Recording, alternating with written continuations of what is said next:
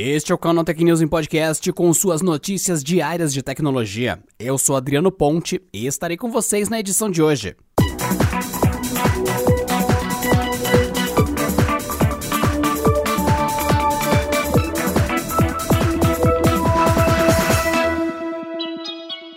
A Disney confirmou oficialmente uma notícia que muitos fãs esperavam. O seu serviço de streaming de vídeo, o Disney Plus, chegará ao Brasil em novembro desse ano, muito provavelmente no dia 12 do mês.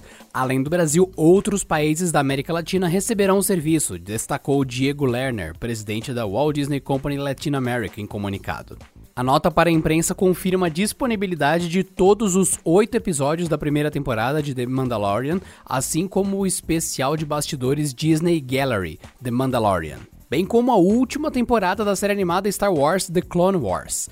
São citadas também as atrações da Marvel para 2020 e 2021, indicando que estamos perto das estreias de Falcão e Soldado Invernal, WandaVision e Loki. Já com relação aos preços, a Disney vem oferecendo preços abaixo dos valores cobrados pela Netflix e Amazon Prime Video lá fora. Como a ideia é manter a faixa competitiva com a Netflix por aqui, o Disney Plus deve chegar com um preço perto dos R$ 21,90 mensais cobrados pela concorrente.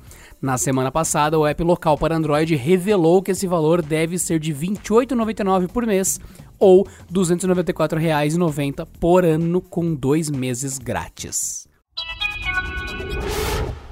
Algumas empresas americanas cujas fortunas estão conectadas à China estão reagindo contra os planos do governo Donald Trump de proibir o uso do WeChat nos Estados Unidos. Segundo o Wall Street Journal, as companhias acreditam que a atitude do presidente norte-americano pode prejudicar a competitividade das organizações no país asiático, que é a segunda maior economia do mundo. Companhias como Apple, Google, Ford, Walmart e Disney revelaram suas preocupações em uma ligação aos funcionários da Casa Branca na última terça-feira. A proibição do chat é problemática para empresas dos Estados Unidos, pois é um aplicativo massivo na China, com 1,2 bilhão de usuários globais. Se a Apple não puder permitir o WeChat no iPhone, por exemplo, ela poderia tornar os seus smartphones muito menos desejáveis no país asiático, que responde por quase 20% das vendas da maçã, sendo seu terceiro maior mercado. Para o analista da Apple, Min-Chi Kuo, o banimento do WeChat nos iPhones poderia resultar em uma queda de 30% nas remessas globais do aparelho, assim como em outros produtos da companhia. Na última quarta-feira, o Supremo Tribunal Federal decidiu que a contaminação por Covid-19 em ambiente de trabalho configura doença ocupacional e pode ser considerada acidente de trabalho. Na prática, isso significa que os trabalhadores dos setores essenciais que forem contaminados passam a ter acesso a benefícios como auxílio-doença e são protegidos pelo INSS. Em entrevista ao Estado de Minas, a diretora executiva do Cinti Saúde de Minas Gerais, Leonete dos Santos Pires, afirma que o principal ganho ao empregado é a garantia de direitos previdenciários. O posicionamento do STF dá ainda garantias aos trabalhadores em relação às sequelas do Covid-19, além de resguardar a família com pensão em caso de morte. A especialista também ressalta o recebimento relativo a seguro de vida no caso de algumas profissões. Por outro lado, o advogado especialista em direito do trabalho, Gilberto Vilaça, diz que os processos trabalhistas tendem a aumentar, não só entre profissionais que atuam em hospitais. Segundo Vilaça, não é fácil afirmar com total segurança que o empregado foi contaminado no ambiente de trabalho, tendo em vista que o vírus pode estar em qualquer outro ambiente.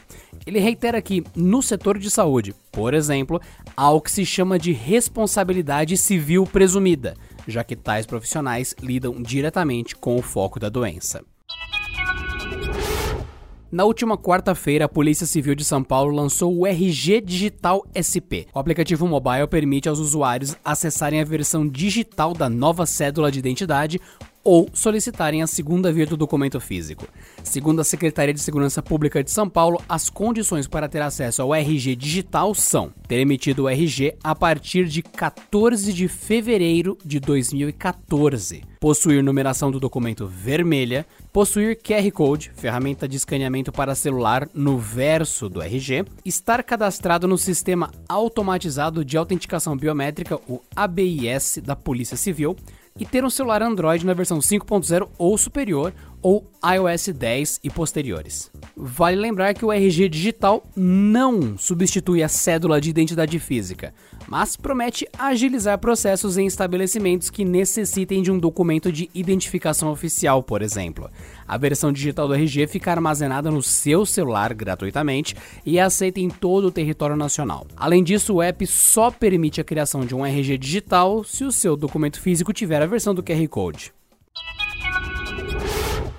Reforço de peso para a Apple. Um dos maiores diretores da história do cinema, Martin Scorsese, acaba de assinar um contrato envolvendo a Apple TV Plus, que prevê diversas de suas produções hospedadas na plataforma de streaming da maçã. O contrato diz respeito a um acordo em que a Apple tem o direito de preferência sobre novos roteiros e projetos desenvolvidos pela empresa Siquelia Productions, de Scorsese. Ou seja, tudo que sair de lá passará pelo crivo da Apple que decidirá se quer o produto para si ou não. Com isso, é provável que não somente filmes, mas também séries do renomado diretor estreiem na Apple TV Plus com exclusividade nos próximos anos. Martin Scorsese chamou atenção com o lançamento de O Irlandês no Netflix, que custou 159 milhões de dólares, tornando-se o filme mais caro já produzido pela principal plataforma de streaming do mundo. Antes do anúncio desse novo contrato, já havia sido divulgada pela Apple a produção do próximo filme do cineasta, Killers of the Flower Moon, que contará novamente com Leonardo DiCaprio e custará mais de 180 milhões de dólares. Em 2021, nos Estados Unidos, a Apple TV Plus terá um ano de assinatura gratuita para os novos compradores de iPhone ou MacBook, o que deve fazer crescer consideravelmente o número de usuários da plataforma. O número de assinantes é essencial para que haja retorno para os grandes investimentos do serviço, que envolvem outros nomes de peso como Tom Hanks, Steven Spielberg e Oprah Winfrey. E para você que está acompanhando aqui o Canal Tech News Podcast, não se esqueça, o Canal Tech está concorrendo ao Prêmio Influenciadores Digitais de 2020. Um muito obrigado a vocês que deram a vitória pra gente no prêmio de 2018 e no de 2019. E agora, para essa terceira vez, primeiramente, muito obrigado pelas edições anteriores e pedimos mais uma vez a força de vocês que ouvem aqui o Canal Tech. É só vocês acessarem prêmioinfluenciadores.com.br e votar no Canal Tech na categoria Tecnologia Digital. Bora, Canal Techers!